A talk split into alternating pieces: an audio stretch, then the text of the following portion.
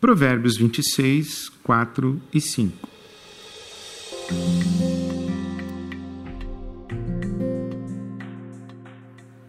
Não responda aos argumentos insensatos do tolo, para que não se torne tolo como ele.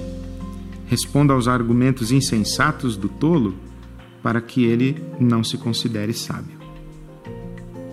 O perigo de discutir com quem apresenta argumentos tolos é cair na armadilha da tolice. Existem assuntos e questões que estão além ou aquém dos argumentos da lógica e são de outra ordem de apropriação, nada tem a ver com inteligência ou burrice. Dizem que política, religião e futebol estão nessa categoria de temas.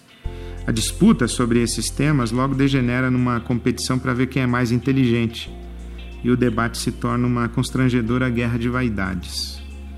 Determinadas crenças se fundamentam em bases distintas da inteligência, como disse Pascal, o coração tem razões que a própria razão desconhece. Evitar entrar em algumas discussões é uma forma de sabedoria. Mas os debates servem também para aperfeiçoar as razões das crenças e, e até mesmo para depurar as crenças que estão em discussão.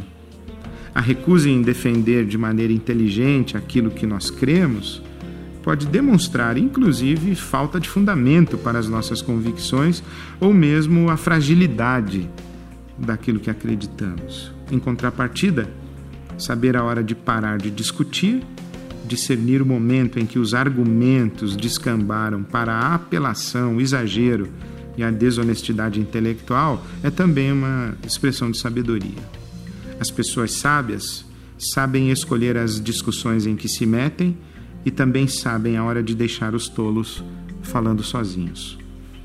Esse é mais um provérbio sobreviver porque viver é mais que sobreviver.